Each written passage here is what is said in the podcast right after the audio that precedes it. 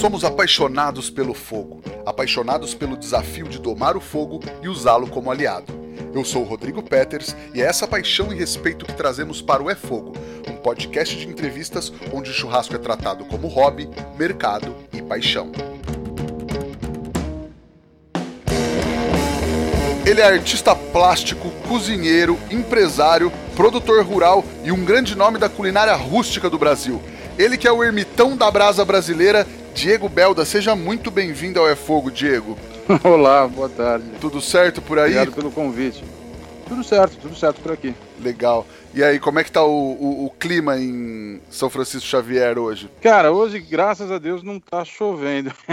Porque aqui nessa época do ano, cara, é, chove todo dia, mas por enquanto tá, tá quente, tá, tá sol, tá gostoso aqui. Legal. No fundinho dá para ouvir os animais, um passarinho, um cachorrinho, alguma coisa. Então quer dizer que eles estão à vontade também. Ah, aqui tá tudo, tudo tranquilo, cara. Uma calmaria, uma calmaria que deixa até meio louco de vez em quando. que bom. Lembrando que esse programa é um oferecimento da Kings Barbecue e do Carvão IP, então ajude a gente, prestigie os nossos parceiros. Diego, cara, para quem não te conhece, como você se apresenta? Uh... Oi. é, eu me apresento como, como cozinheiro, basicamente. E qual que é a tua relação de vida com a cozinha e com a comida, cara? Ah, eu não tinha nenhum, nenhum cozinheiro profissional na família. Eu fui fui o primeiro no começo até um pouco criticado por isso, mas sempre se deu muita atenção à comida em casa, a coisa de aquela coisa de sempre, né, dos avós. Uh, meu avô sempre fazia churrasco no fim de semana, minha avó cozinhava pra caramba, uh, essas coisas. Legal, tem uma, uma relação e uma lembrança familiar assim, então? Ah, tem, tem. É, muito de churrasco, na verdade. Quando eu era criança, meu avô morava em Vinhedo, que é uma cidade próxima de São Paulo, e ele morava numa chácara lá. E a gente ia todo, praticamente todo fim de semana para lá, e todo domingo meu avô fazia churrasco. É, era aquele churrasco, churrasqueira funda, com espeto, picanha, alcatra, maminha, linguiça, coraçãozinho, essas coisas. Mas era praticamente todo fim de semana a gente ia para lá e ele fazia, ele fazia churrasco, ele que pilotava a churrasqueira. E é basicamente o que ele sabia cozinhar, assim, era churrasco e, e pudim. era um bom repertório, né? Pois é, acho que dá para se garantir. Dá, dá. Cara, e aí a tua relação mais profissional começou quando você foi para Europa para estudar artes plásticas e acabou caindo na gastronomia, foi isso? É, ca caí lá meio sem querer. Eu sempre, sempre tive essa curiosidade de cozinha, sempre gostei de cozinhar sempre me interessei como é restaurante, essas coisas todas, mas nunca tinha pensado nisso em, em termos profissionais, assim. E caí de gaiato, caí de gaiato na cozinha lá e me apaixonei, foi amor à primeira vista. E aí não parei mais. E aí foi cada vez mais uh, tomando conta da, da, da, minha vida e artes plásticas foi ficando mais de lado, eu fui me identificando mais com cozinha e hoje em dia estou basicamente cozinheiro, basicamente. Legal. Falar pra galera, tem, um, tem uma entrevista sua na Rádio Churrascada com o Botino bem legal, onde você conta, enfim, toda essa história da, da Europa, do, dos pubs tudo mais. Quem quiser conhecer um pouco mais também, dá uma olhada lá que o podcast tá bem legal. E, e aí lá você estava trabalhando num esquema mais é, pub, mas também tinha um lance de gastronomia mais clássica, né? É, eu comecei, na verdade, no, no pub lá, num pub irlandês. Eu comecei de garçom, uh, fui pro bar, fiquei um tempo no bar. Um dia precisaram de gente na cozinha, eu, eu caí para dentro também. E aí não saí mais, não saí mais. Pra, foi, foi muito legal. Era uma cozinha super pequena, era só o chefe lá que fazia tudo e eu que lavava tudo, basicamente. E ele foi me ensinando, fui pegando o jeito, o jeito da, da coisa lá com ele, fiquei lá um tempo e aí resolvi estudar uh, um pouco de gastronomia e fui para a França fazer, estudar cozinha clássica francesa, assim, que era, era o, sei lá, era, era o que eu tinha de, de repertório, assim. Legal. E aí, um tempo depois, quando você voltou para o Brasil e começou é, um trabalho misturando as técnicas é, da gastronomia francesa, tal, com ingredientes e, e, elementos mais brasileiros, foi isso?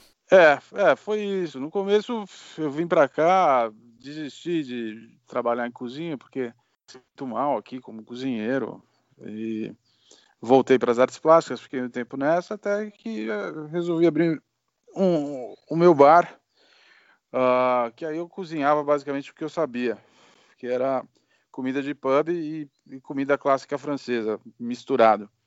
E aí, com o tempo, você começa a pesquisar, começa a pesquisar ingrediente. Eu sempre li muito, eu comprava muito livro de cozinha, estudava muito por conta própria. E fui, fui desenvolvendo aí um trabalho em cima de ingredientes novos. É, sempre gostei muito de testar coisas, experimentar e enfim, às vezes até um pouco sem noção do que estava fazendo, mas ia fazendo, né? Justo. E aí, então, acho que nessa pesquisa foi natural é, essa ida para uma culinária mais rústica, né? Olha, foi foi bem natural, assim, no sentido de que eu fiquei muito tempo trancado na cozinha, tá? É, fazendo cozinha francesa, tentando fazer uma cozinha mais moderna, autoral e tudo mais.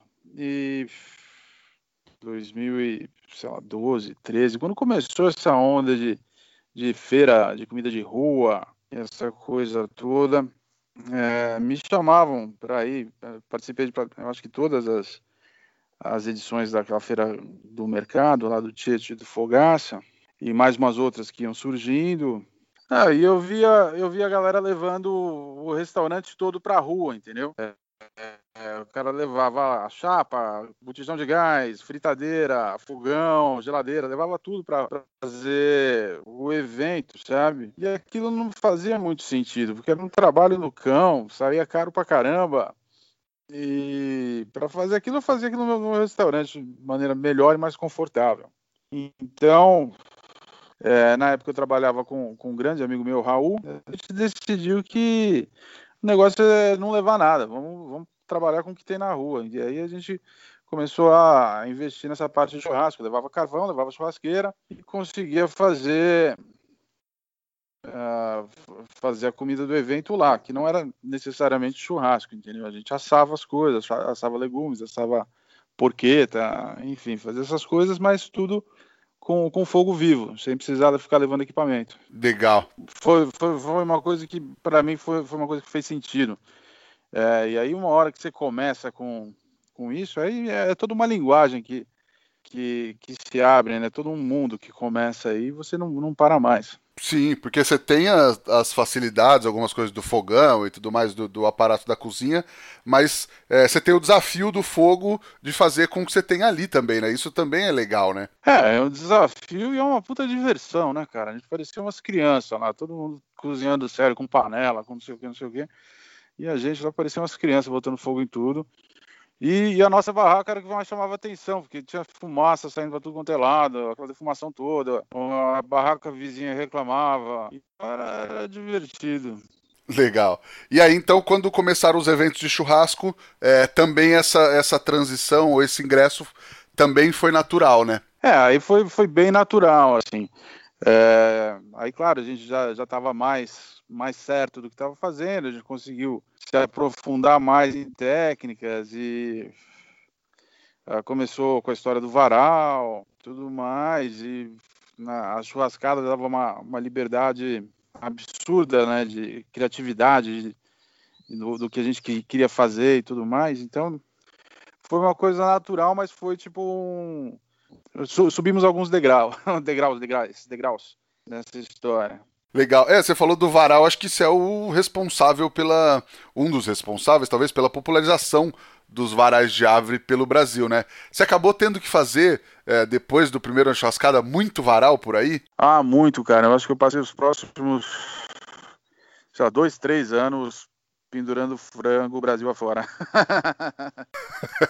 E você acha que a galera gostava do varal pelo visual ou pelo, pelo paladar? Olha, cara, o franguinho era bom, viu, cara? O franguinho era bom, mas é, eu acho que o, o que mais chamava mesmo no começo era, é, é, era o visual, assim, esse estranhamento de ver aquele monte de treco pendurado. Uh, eu, pelo menos na churrascada, a gente fazia questão de não fazer só frango, sabe? Fazer de tudo. Até peru da sadia a gente pendurava lá. É, depois fiz varal de porco, varal de cordeiro, enfim. Mas é uma coisa que na época era bem impactante, né? Uh, e era uma coisa louca, ver um monte de gente em volta daquilo lá, aquele monte de bicho pendurado e saía comida. Legal demais, cara.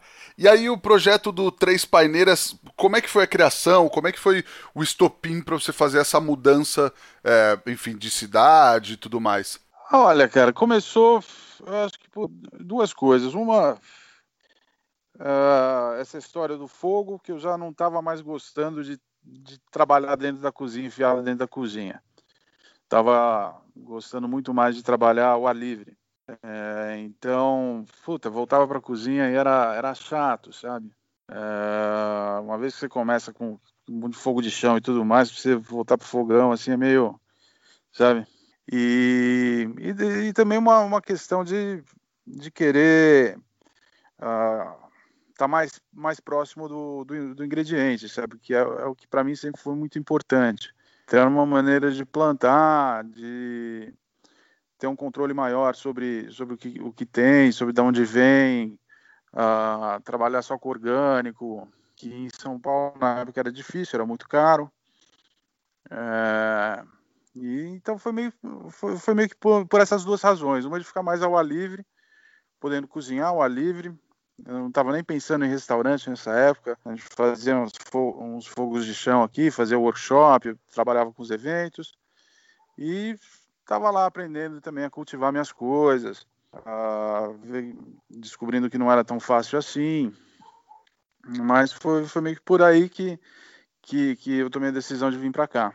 Legal. Para quem não conhece, como você explica o Três Paineiras? Porque, enfim, depois a galera vai procurar, vai, vai procurar saber melhor também. Mas pra, se fosse explicar para quem não sabe o que é, como você explicaria? Olha, hoje Três Paineiras é um restaurante, tá? É, eu moro no sítio Três Paineiras, mas tem o rancho Três Paineiras, que é o restaurante que fica próximo à cidade, onde eu, eu abro de fim de semana e a gente cozinha basicamente com, com fogo vivo, com lenha, carvão, uh, defumação e tudo. E só exclusivamente com verduras, legumes orgânicos. É, dificilmente entra alguma latinha, alguma coisa assim lá dentro. E é isso, focado muito em, em assados, focado muito em, em, em cozinha de ingredientes. Uh, não só, não é uma churrascaria, a gente não é tipo, só carne, carne, carne, tem muito legume lá na, na composição. Não, não faço mais o, os workshops aqui, a gente está meio parado com essa história. Uh, também estou meio parado com, bom, agora com a pandemia, os eventos também deram uma, uma parada, mas é, é mais um restaurante que vai, vai todo fim de semana, todo fim de semana o cardápio muda, porque depende do que, do que eu consigo de, de orgânicos e tal. Os cortes de carne mudam também com muita frequência. Então é um cardápio enxuto, simples, mas que toda semana vai ter tem novidade. Nada com muitos processos, assim, sabe? Legal. E o quanto que o ingrediente em si é importante para você? Ah, totalmente. É, 100, 110%.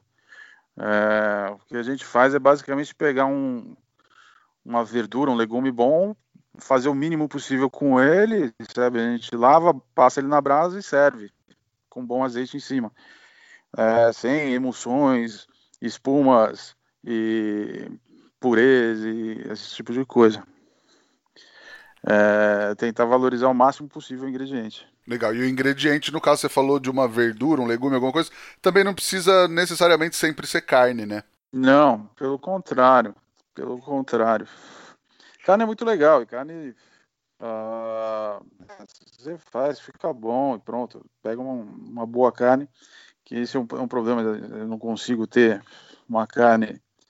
Minha, minha carne, obviamente, é bacana, vem de boa procedência e tudo mais, mas a gente não consegue ter uma carne uh, não cifada no restaurante, por exemplo. Esse é o grande, é um grande drama que a gente vive aqui. Então, Por exemplo, eu tenho, eu tenho um criador de, de cordeiro aqui que faz uns cordeiros maravilhosos a 5 quilômetros daqui, mas eu não posso usar no restaurante porque ele não tem cifre, ele mata na fazenda com a faca. E se o fiscal aparece lá, eu não tenho, eu não tenho uma embalagem, eu não tenho uma nota fiscal, complica pro meu lado, entendeu? Tá certo. E o que, que você produz, o que, que você consegue produzir é, que é teu mesmo que você serve no restaurante? Olha, uma, uma parte das coisas de, de hortaliça, fruta, é, os legumes, por aí. Eu não, não trabalho com, com animais aqui no sítio. É, já tentei um pouquinho, mas não consigo. Acabo pegando uh, dos fornecedores mesmo. Mas eu não, não trabalho com abate animal aqui. Então, toda a parte de legumes, verdura, ah, vamos dizer, uns 20% do que a gente tem no restaurante vem daqui. Legal. E você já tinha essa veia é, agricultora ou foi aprendendo na raça? Puta, não tinha, eu acho que ainda não tenho, cara. É uma dificuldade enorme para mim fazer isso. Uh, eu tenho a ajuda de, de agrônomos, né, que são os caras que manjam do assunto. E, e eles que conseguem tocar o barco. Eu sozinho já tentei e não consigo, cara. Tocar restaurante, filha e horta e pomar e tudo mais, tá, tá ficando um pouco um pouco demais. exige muito conhecimento. É, então a gente vai. Eu prefiro hoje em dia. Eu acho que eu já adquiri a sabedoria de perguntar a quem entende da coisa antes de ficar batendo a cabeça na parede. tá certo. Cara, e você acha que para você é um privilégio poder cozinhar com, com as coisas que você mesmo produz aí? Cara, é, é muito legal. É muito. É, é, um, é um processo longo, né? Você vê o negócio nascer, se transformar, você tem que cuidar uh, enquanto está no pé para crescer, para madurar no ponto certo, até chegar na, no prato. Assim, é um é um caminho longo, sabe? Um pé de alface mesmo demora, sei lá, 20 dias para ficar pronto, sabe? Então, e aí tem toda a questão que, que nem agora tá uma época de chuva que tá terrível, que você não consegue ter praticamente nada na hora se você não tem estufa, no meu caso. Então aí a gente tem uma, uma rede aqui de, uma, de, de pequenos produtores, tem uma cooperativa aqui perto em Gonçalves, que a gente pega muita coisa lá. E desafio também de sempre tentar trabalhar com, com, com o que tem. Por exemplo, não, não tem tomate. Então, vamos cozinhar sem tomate, que para mim é uma das coisas fundamentais da cozinha. Tem semana, agora desde o começo do ano, que está super difícil de ter folha por causa da chuva. Então, estamos cozinhando sem folha também. É, não, é, não é tão fácil quanto você ligar no, no seu fornecedor lá de, do Ceasa lá em São Paulo e falar, vê 20 quilos de batata, vê 20 quilos de cebola. É, é diferente. E aí, o que que tem? O que que tá bom?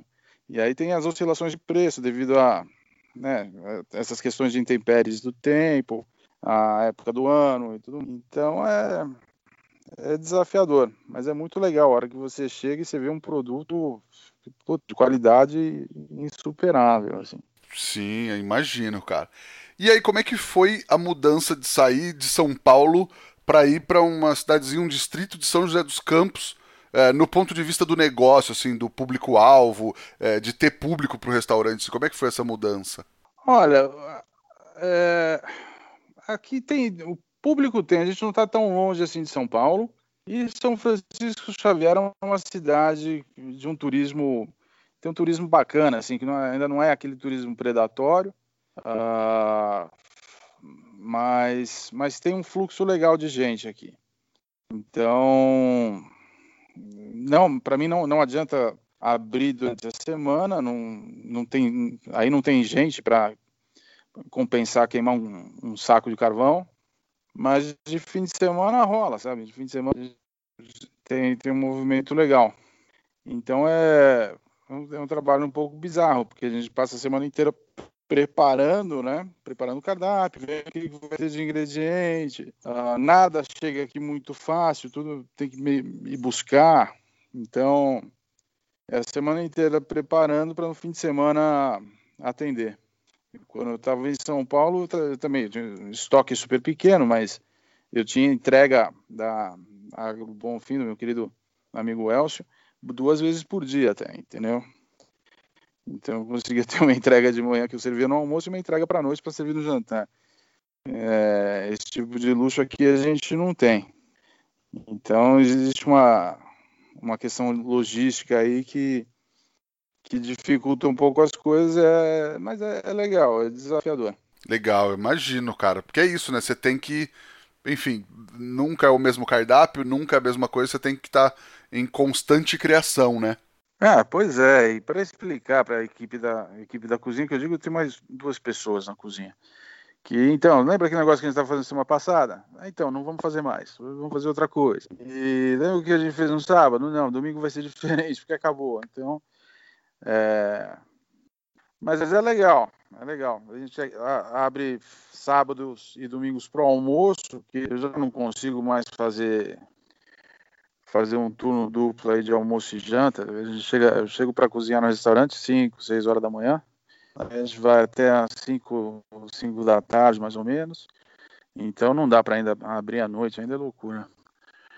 E aí a gente abre, não estou abrindo agora por causa da pandemia, mas abrimos uma noite durante a semana, também para fazer um, um, um menuzinho fixo assim de, de degustação. Ah, tá, legal. E aí, é, de técnica, tem alguma coisa que você usa mais ou que você gosta mais de usar no restaurante? Olha, cara, quando o tempo ajuda, é, digo, não chove, é, o, que, o que a gente mais gosta, a gente trabalha no, no fogo de chão, a gente trabalha ao ar livre.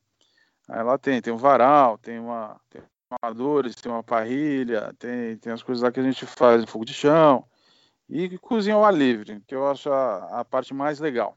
Agora, nessa época agora que aqui é super instável o clima, né? De manhã tá sol, depois chove, depois abre de novo. É, a gente cozinha na parrilha lá dentro com forno a lenha, que é uma coisa que eu gosto muito.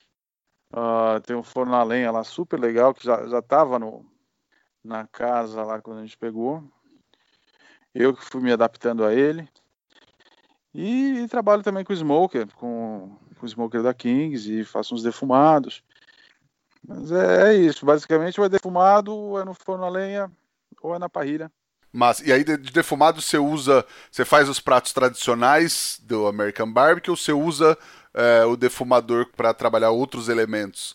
Uh, ah, eu gosto de usar para outras coisas. Eu tenho, sei lá, a gente faz uns defumados mesmo de presunto defumado, uh, umas coisas assim.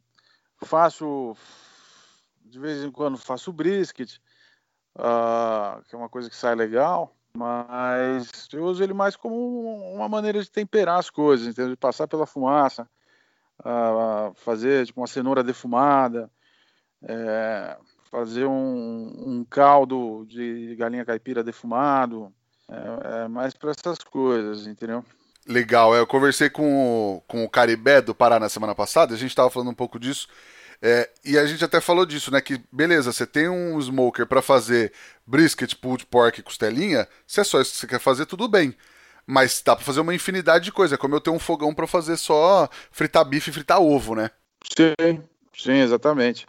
É, fumaça é um tempero, né, cara? É, dependendo da fumaça que você da, da, da lenha que você vai usar, vai te dar um sabor diferente, um resultado diferente da comida, uma coisa, uma lenha combina mais com um tipo de ingrediente, outra lenha combina com outra.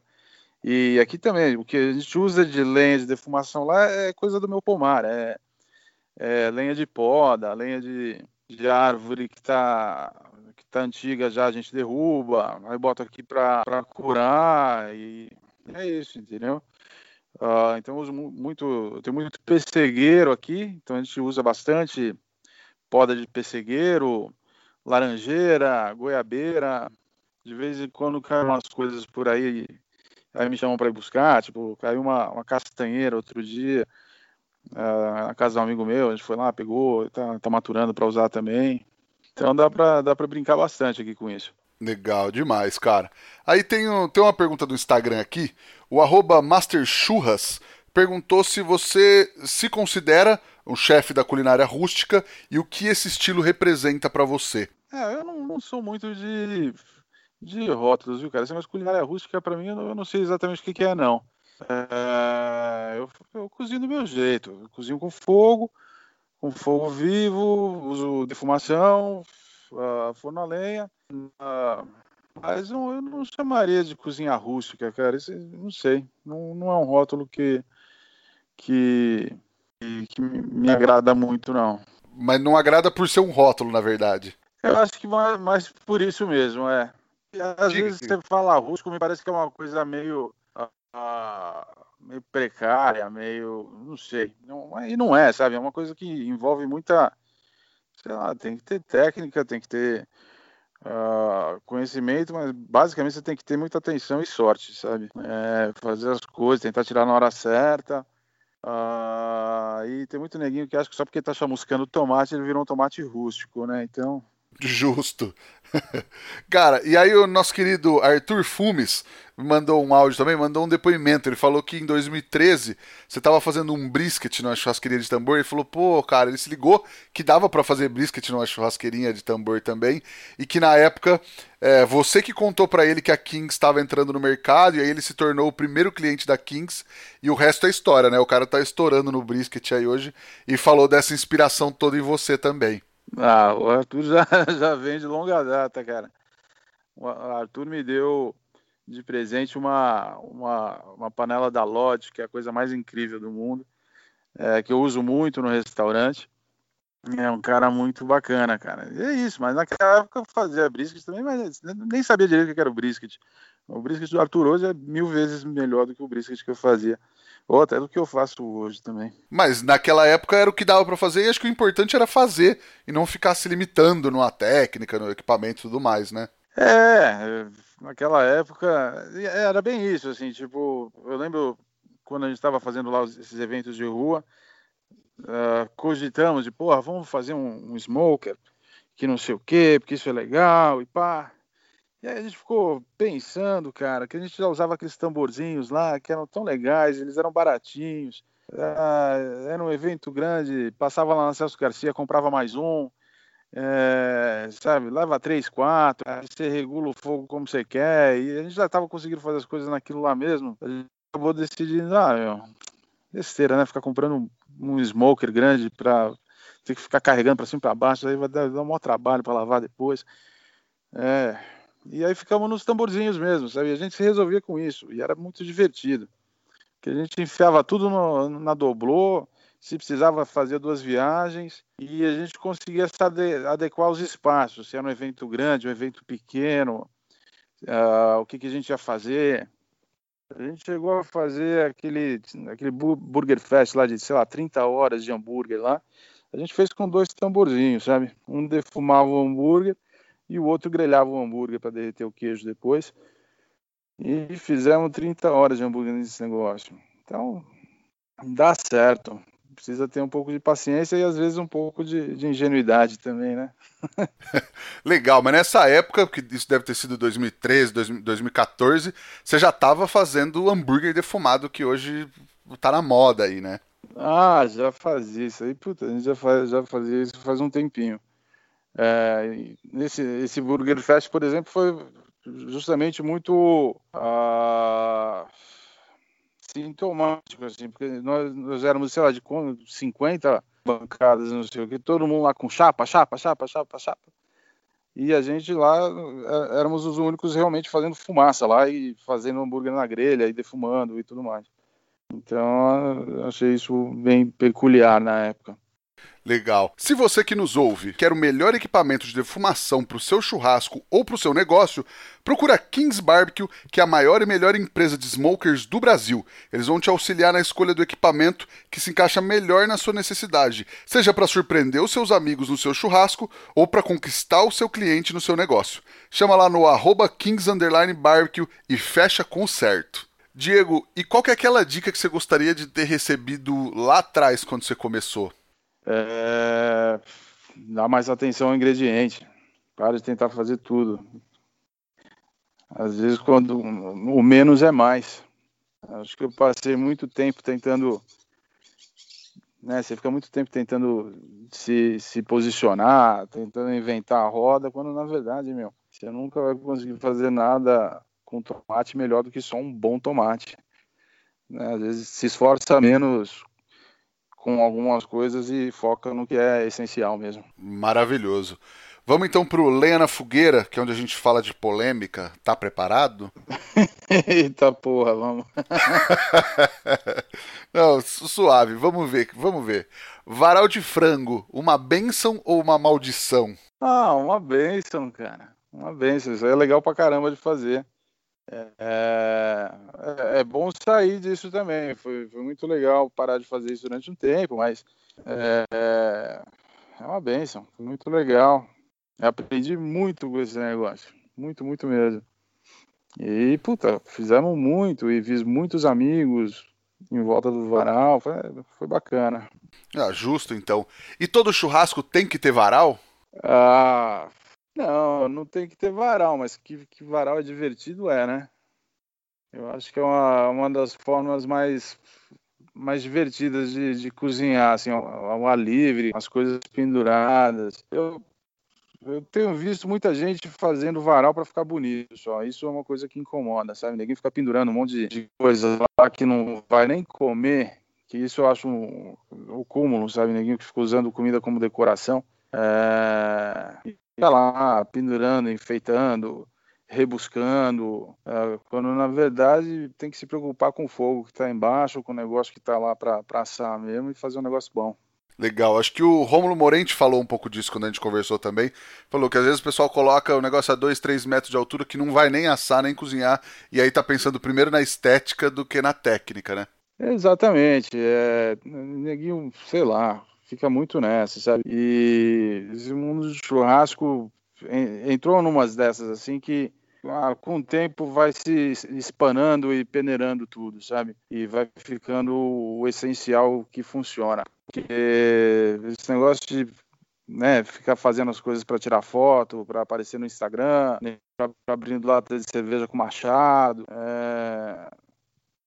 Já, fiquei do lado de gente fazendo varal, que tava lá o mesmo frango lá desde as 8 horas da manhã e o bagulho era 5 horas da tarde não estava assado ainda. E acha que tá bom para servir. É umas coisas loucas, cara. Então acho que as pessoas eu acho que tinham que primeiro né, se, se aprofundar um pouco no que estão querendo fazer, tentar entender, ter um pouco de humildade aí de de repente procurar uh, alguma orientação e não, não, achar que só porque está ficando bonito que está que tá arrebentando, né? Inclusive, eu já tive reclamações em, em, eventos que eu fiz de tipo, porra, deixa o seu negócio mais bonitinho, deixa lá arrumado, pendura aí umas, umas erva doce aí pra ficar bonito. Porra, cara, Tipo, ah, eu já vi um, eu já vi um varal super bonito, faz um bonitão também, né, falando pra você. É, tipo, porra, o cara lá, ele pendura um monte de pimenta, fica super colorido e não sei o que. Pô, cara, não tá fazendo decoração aqui, cara, estamos cozinhando, né? E é uma forma super legal de fazer, pô, você atende gente pra caramba, a gente consegue fazer evento pra, tipo, tirar mil porções, pendurando as coisas, trabalhando em, sei lá, quatro, cinco. É, é super legal. Demais, demais, cara. A nossa pergunta de um milhão de reais, Diego. O que o fogo significa para você, cara? Cara, hoje tudo, tudo. É, basicamente é a minha maior, a maior preocupação, assim, é o que, que eu vou assar, sabe? É... Então é um negócio que eu, eu gosto muito, respeito muito e é, é rejuvenescedor, cara. Você passa a semana inteira lá fazendo as coisas, cara, que, que acende o braseiro, meu, puta, você esquece do cansaço e, e vai para cima, sabe? É parceiro, é um parceirão, fogo é um parceiro. Uma é até engraçado, cara, desculpa, mas é, hoje eu tô, tô, mal até porque faz anos que eu trabalho com fogo e tudo mais, eu nunca me queimei, nunca me machuquei muito sério.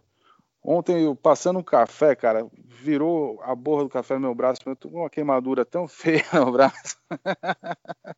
que eu fiquei pensando justamente isso. Falei, cara, tanto tempo já pisando em cima do fogo e lá, fogo de chão e assando o bicho inteiro e tudo mais. Aí com café você vai se machucar, sabe? Sim, chega, chega a ser besta, né, cara? Eu também, às vezes, tô parrilha, o caramba, tudo show. Aí vai, sei lá, fazer uma pipoca e se queima, né? Pois é, pois é.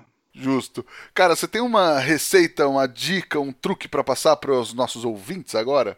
Ah, bom, tava falando tanto de varal. Truque pro franguinho, cara.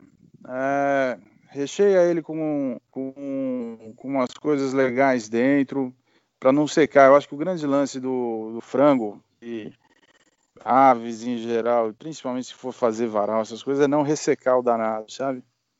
Que é, que é a parte mais difícil, é não ressecar. Então, o que eu gosto de fazer é rechear ele com coisas mais úmidas, sabe? Sempre tem temperos frescos, é, laranja, cebola e tudo mais, e fazer uma, um, uma bela vinha d'alhos, uma calda para ficar passando por fora, borrifando ou pincelando, enfim, aplicando por fora para ele sempre ter um, um cozimento úmido, sabe? Legal, já é uma bela dica, né, para quem for fazer, enfim, no próximo churrasco, for fazer um varalzinho aí, depois quem fizer posta, marca a gente aí pra gente ver o que vocês estão falando. E depois vai estar tá no feed nosso do Instagram essa dica também. E, cara, você tem alguma coisa para indicar pra galera assistir, ler ou visitar? Uma coisa que eu vi outro dia foi aquele seriado do Chef's Table de barbecue, que foi muito legal. Muito legal. Ah, para pesquisar, é, eu pesquisa, pesquisaria o Assador Echebarri, que é um restaurante no País Basco, e aí eu acho que dá para entender o que a gente estava falando um pouco desse negócio que ficam falando de culinária rústica e tudo mais, que é um rótulo que, que eu acho que não, não, não combina muito bem com, com, que eu, com o que eu acho de, de cozinhar com fogo. O Assador Etchebarri é, é um restaurante, enfim, está entre os 10 melhores do mundo aí pela, uh, pela restaurant, tem não sei quantas estrelas Michelin lá, e ele trabalha só com fogo. Então, não é porque você está trabalhando com, com fogo vivo, com churrasqueira e tudo mais, que você está fazendo um negócio rústico, bruto, nem nada. Você pode, pode ser um negócio bem refinado, bem equilibrado, é, sem muita gordura, enfim. Então, eu acho que eu pesquisaria o assador Echevarri. Legal. E às vezes até você estava falando muito do rústico. O rústico às vezes virou uma desculpa para meio mal feito também, né? É, esse negócio que, sei lá, é, eu acho que, que dá margem a interpretações não tão legais. Sim, não generalizando, mas é isso, né? Às vezes tem gente que faz meio mal feito lá, não, mas é rústico. É, que nem o negócio do artesanal, sabe? Que ninguém fala, ah, pô, você não tem, não tem padrão na, na, nas suas coisas, cada hora tá de um jeito. Ah, é porque é artesanal. Não, cara, é porque você tá fazendo mal feito, velho. Entendeu? É claro que você não é uma linha de produção gigante, mas não é porque você está fazendo manualmente que vai sair um de um jeito, outro do outro, né? Pelo contrário, já que você está tendo atenção para fazer um por um, tem que estar todos os, os melhores. Tá certo. Algum livro, alguma, algum livro que você acha legal, que você curte, que você lembra? Olha, tem um livro, um, na verdade, um compêndio de cinco, de cinco livros da, da é, Modernist Cuisine, que é um, é um livro basicamente de, de, cozinha modernista, ou cozinha moderna, enfim. É, é, que é um, é um, livro de, de pesquisa, né? Os caras eles têm uma cozinha laboratório e eles pesquisam muito sobre comida. E claro, eles têm uma, uma nessa cozinha uh, molecular, modernista e tarará, mas tem uma parte dele uh, que fala muito da ciência da carne, a ciência da defumação, fala, fala muito de, de proteína e de, dessas formas de cocção com, com carvão, com, com fumaça, que é muito interessante. Legal, cara, maravilhoso. Diego, quem quiser te encontrar nas redes sociais, encontrar o restaurante, por onde te procura? Uh, pelo Instagram. Pelo Instagram. Arroba Diego Belda. E aí, chegando lá, acha do restaurante também, é o melhor caminho? É, eu acho que é o melhor caminho. Justo. Nós também estamos no Instagram, no arroba efogopod. O meu Instagram pessoal é o arroba rodrigopeters. Cara, dá uma mão pra gente, pega o link desse podcast, seja do YouTube, seja do Spotify, da Apple, manda pro amigo, manda no grupo do churrasco, dá aqueles cinco estrelas no Apple Podcast, dá um follow no Spotify, que dá uma bela força pro nosso trabalho. Diego, brigadão pelo papo, cara. Acho que bastante gente estava ansioso pela, pela sua entrevista aqui com a gente e acho que foi muito legal, é, muito divertida e muito esclarecedora também. Oh, legal, obrigado você aí pela, pelo convite e tudo. Espero que eu tenha contribuído aí. Com certeza contribuiu. Obrigado mais uma vez. Queria agradecer também a Kings Barbecue e ao Carvão IP pela parceria de sempre e agradecer também todo mundo que nos ouviu até agora. Brigadão e até a próxima semana. Tchau!